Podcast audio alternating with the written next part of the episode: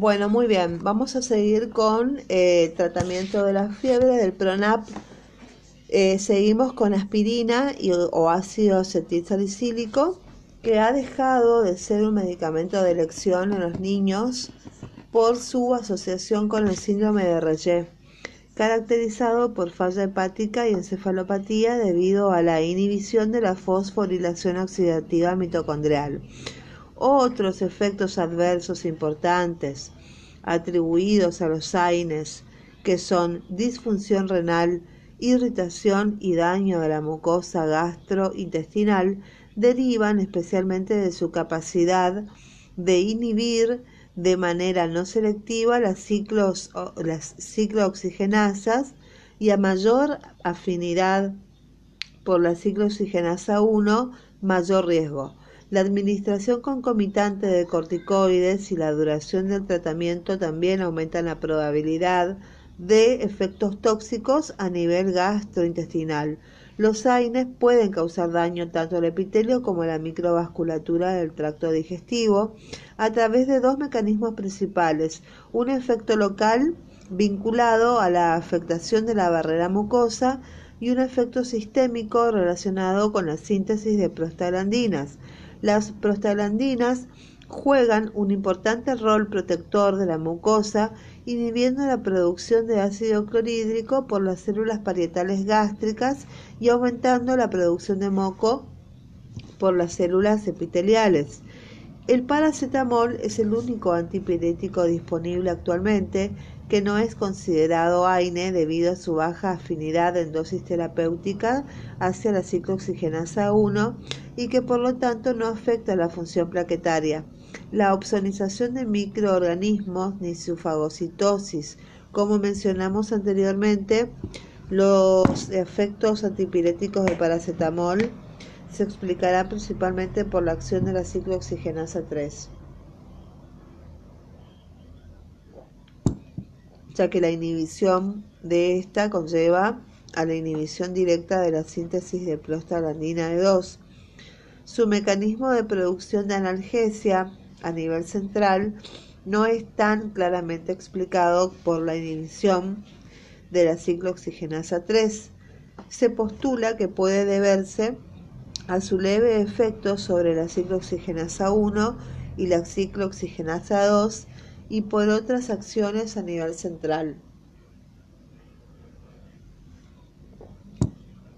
como la intervención de receptores serotoninérgicos, como la inhibición de la hiperalgesia espinal, provocada por la activación de los eh, toninérgicos, como la inhibición de la hiperalgesia espinal, provocada por la activación de los receptores NMDA, y la activación de las vías serotoninérgicas descendentes que inhiben la transmisión del dolor en el asta posterior de la médula espinal o la activación de mecanismos hipoalgésicos mediados por óxido nítrico.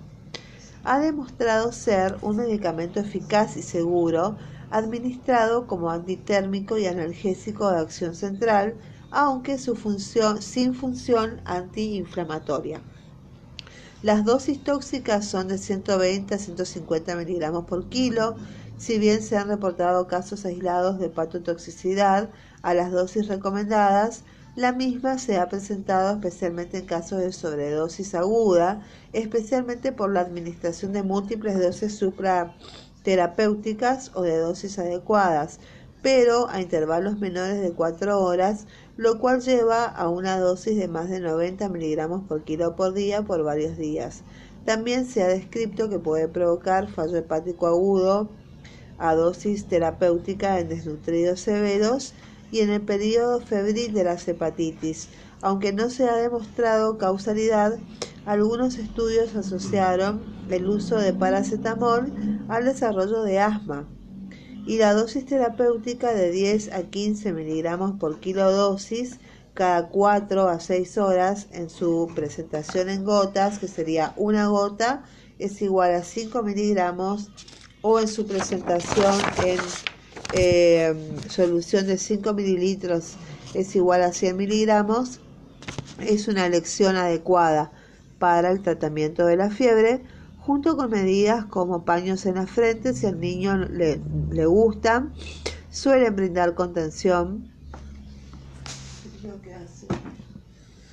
Bueno, entonces también quitar abrigo con el objetivo de, de dar confort y bienestar y además de ofrecer líquidos para asegurar una buena hidratación.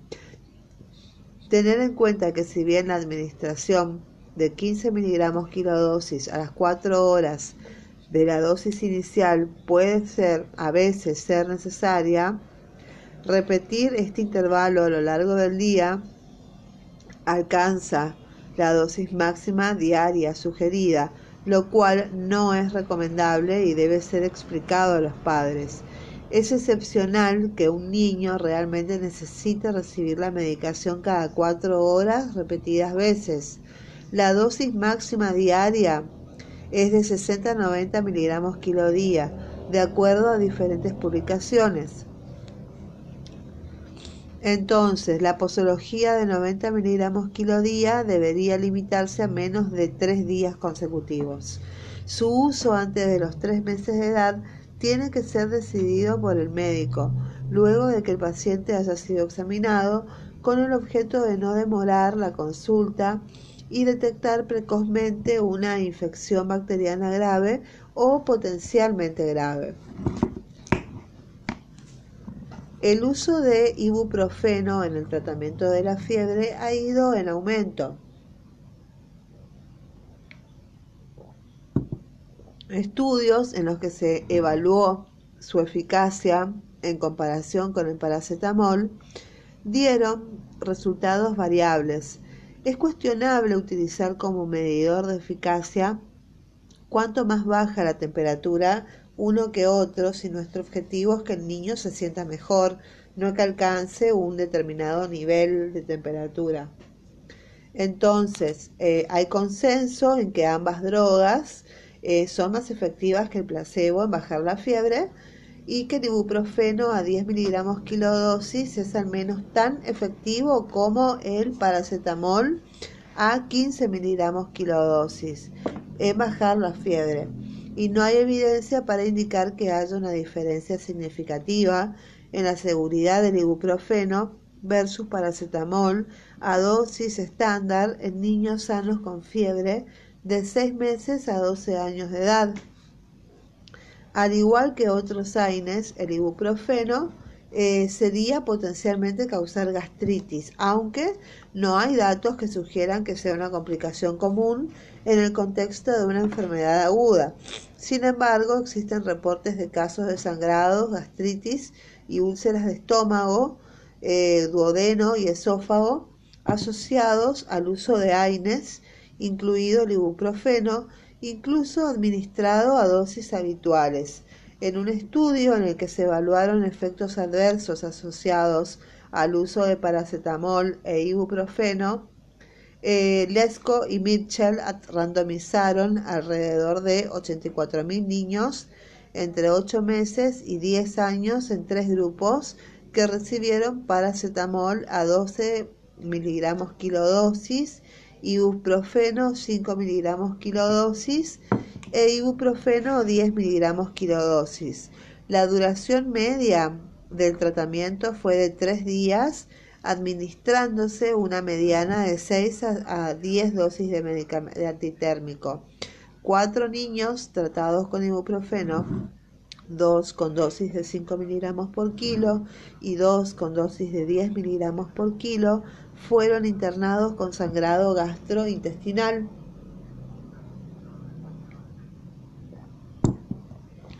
El riesgo de sangrado gastrointestinal en aquellos que recibieron ibuprofeno fue de 7,2 cada 100.000, que es el intervalo de confianza del 95%, que son de 2 a 18 casos por cada 100.000 pacientes. Otra preocupación es acerca de la posible nefrotoxicidad. En varios reportes de casos, niños con fiebre desarrollaron insuficiencia renal aguda al ser tratados con ibuprofeno u otros AINES. Y esta preocupación eh, eh, debería considerarse especialmente en niños con fiebre y deshidratación o hipovolemia. Entonces, en pacientes deshidratados, la síntesis de prostaglandinas es un mecanismo particularmente importante para mantener el flujo eh, sanguíneo apropiado a nivel renal. Y el uso de ibuprofeno u otro AINE interfiere, en el, interfiere con el efecto de las prostaglandinas a este nivel, reduciéndose el flujo renal lo que potencialmente podría desencadenar o empeorar la falla renal. De todas formas, no es posible con la evidencia actual determinar la incidencia de falla renal asociada al uso de ibuprofeno en pediatría y además de los que presenten deshidratación tienen mayor riesgo eh, que aquellos con enfermedades cardiovascular enfermedad renal preexistente o que reciban medicación nefrotóxica concomitante.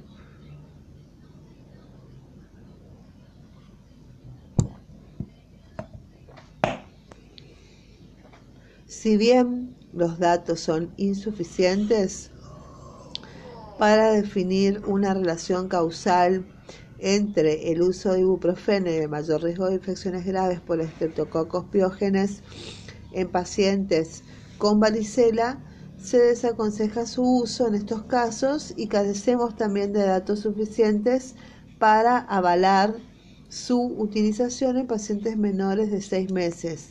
La situación clínica determinará si la supresión de la inflamación es, es un beneficio o tiene un efecto secundario potencial adverso.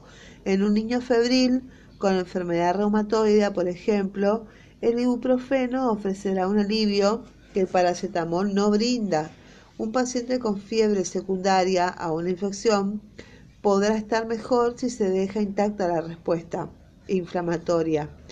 Entonces, en la tabla 3 se resumen las características de los dos antitérmicos más estudiados en pediatría, que son el paracetamol y el ibuprofeno.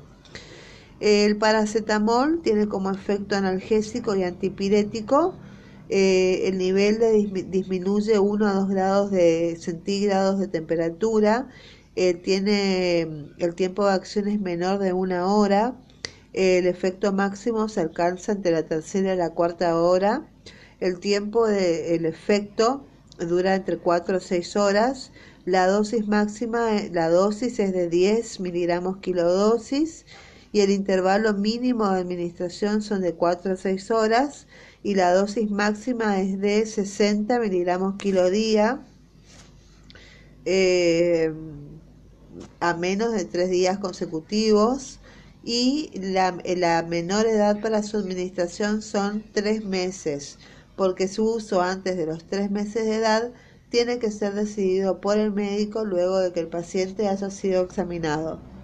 Con respecto al ibuprofeno, tiene un efecto analgésico, antipirético y además antiinflamatorio. Eh, disminuye la temperatura, igual que el, paracetamol, 1 a 2 grados. El tiempo de inicio es menor antes de la, hora de, aplicación. Eh, el tiempo del efecto máximo también se alcanza a la tercera o cuarta hora. El tiempo de duración del efecto se hace entre las 6 a 8 horas la dosis es, de, 10 eh, miligramos por kilodosis. El intervalo mínimo eh, de administración es de 6 horas hasta 8 horas. La dosis diaria máxima es de 40 miligramos por día y la menor edad para su administración son eh, los niños de 6 meses para arriba, digamos. Entonces, cabe preguntarse si existen consecuencias a largo plazo secundarias a la administración rutinaria de antitérmicos en cada episodio febril a lo largo de la vida de un niño. Y este es otro motivo que justifica un tratamiento racional porque solo debe administrarse medicación si el niño no se siente bien por la fiebre. Con respecto a la dipirona persisten serias controversias porque no está aprobado su uso en Estados Unidos, Canadá, Japón, India y algunos países de Europa, y el hecho de que haya sido retirada de varios mercados ha dificultado la ampliación de su perfil de seguridad. Y a pesar de que su uso desde hace más de 90 años, los riesgos y posibles efectos adversos secundarios a esta droga no están bien. Eh, carecemos de adecuados estudios clínicos randomizados controlados, la información es escasa y aún más en pediatría. En nuestro medio está disponible incluso para su administración por vía parenteral pero eh, por lo que suele utilizarse con frecuencia en el ámbito hospitalario, especialmente para el manejo del dolor postoperatorio asociado a enfermedad oncológica o migrañas. Y no es aconsejable en pacientes menores de 6 meses o con discrasias sanguíneas. Y entre sus posibles eh, reacciones adversas, la aplicación de agranulocitosis o de anemia aplásica es conocida y aunque de frecuencia muy baja, es una reacción grave. Hay amplias variaciones en la estimación de su incidencia, desde un caso cada 1.431 prescripciones en un estudio sueco de 9 casos eh, por millón por año eh, en el estudio internacional sobre agranulocitosis y anemia aplásica. Los datos disponibles no posibilitan el cálculo de la incidencia de aparición y es posible, probable que exista una importante subnotificación al ser una reacción adversa conocida. Los principales factores de riesgo para desarrollarla incluyen la duración del tratamiento, la dosis empleada, y el uso concomitante de otros medicamentos que generen mielotoxicidad. Aunque se desconoce su etiopatogenia, se considera una reacción de tipo inmunológico, probablemente asociada a factores farmacogenéticos.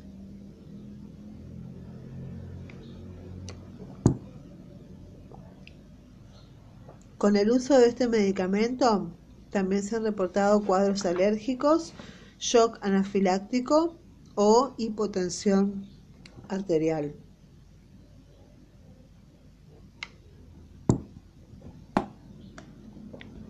Relacionada eh, estas con administración intravenosa rápida, además de las reacciones hematológicas severas. En octubre del 2018, la Agencia Española de Medicamentos y Productos Sanitarios emitió un comunicado informando que en ese país se ha incrementado en los últimos años el número de casos notificados de agranulocitosis de forma paralela al aumento del consumo de este analgésico y los datos confirman también el mayor riesgo en pacientes de edad avanzada. Aunque esta reacción adversa puede aparecer en cualquier momento del tratamiento, en más de la mitad de los casos notificados de lo que se dispone información, la duración del mismo fue superior a una semana y son necesarios estudios adecuadamente diseñados en la población pediátrica para conocer con más certeza el perfil de seguridad del fármaco. La asociación o, o alternancia de antitérmicos no tiene apoyo bibliográfico serio, no están promovidas por ninguna sociedad científica nacional e internacional y en línea con otras entidades científicas como la Asociación Española de Pediatría, Asociación Española de Pediatría de Atención Primaria, eh, recomendamos no alternar, combinar ni dar en forma simultánea dos o más antitérmicos. Con esta práctica se aumenta el riesgo de administrar dosis incorrectas y la posibilidad de, de efectos tóxicos, además de favorecer a la fobia a la fiebre. Como lo expresa Henry Adam, el uso de antipiréticos de forma alternada se ha ido imponiendo sin verdaderos indicios que lo justifiquen, pero dando lugar a la posibilidad de generar más reacciones adversas y puede ser que los niños tomen el medicamento, pero el tratamiento parece estar dirigido más a la ansiedad de los padres y los médicos que al peligro real que la fiebre representa para ellos.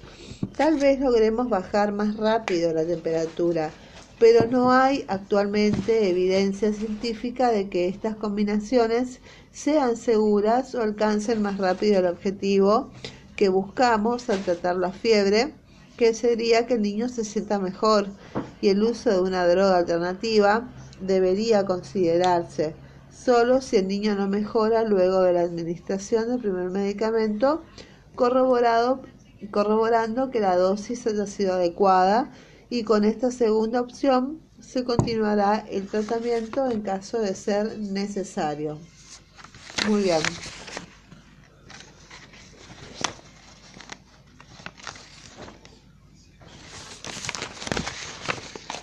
Las conclusiones.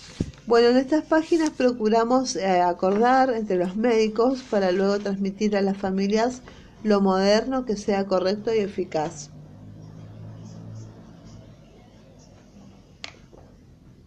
Así, opondremos a la falsa prioridad de bajar la fiebre la real necesidad de averiguar su causa lo antes posible velando siempre por el confort del niño. Basándonos en la fisiología de la fiebre, entendemos que se activan por el ingreso de un microorganismo dos circuitos metabólicos paralelos e independientes, donde no valen las acciones terapéuticas ejercidas sobre uno, que son medidas físicas, fármacos antipiréticos para influir en el otro, del cual dependen las convulsiones febriles. Y aunque la fiebre puede constituir un síntoma preocupante y estar asociada con una enfermedad grave, su tratamiento es mucho menos crucial que la valoración y el eventual tratamiento de la enfermedad que la ocasiona. Y la fiebre no es más que un signo, la gran mayoría de las veces beneficioso, ya que es parte de la respuesta del organismo para defenderse de una infección. Tratarla no influye en la evolución, no previene secuelas eh, ni el desarrollo de convulsiones febriles. El objetivo de su tratamiento no es alcanzar determinado nivel de temperatura, sino que el niño se sienta bien. Los antitérmicos, como todas las drogas, deben utilizarse apropiadamente, eh, solo lo necesario con el fin de disminuir el riesgo de toxicidad y efectos secundarios indeseados. No importa el nivel de temperatura, tienen que administrarse solo si el niño no se siente bien y debemos perderle el miedo a la fiebre, contemporizar con ella, buscando dar bienestar, atenuar el dolor, desentrañando lo antes posible la condición de la enfermedad autolimitada o no autolimitada que la está provocando. Simultáneamente se debe educar a los padres combatiendo los mitos y concientizar a los pediatras sobre la racionalidad y el fundamento científico de las prescripciones.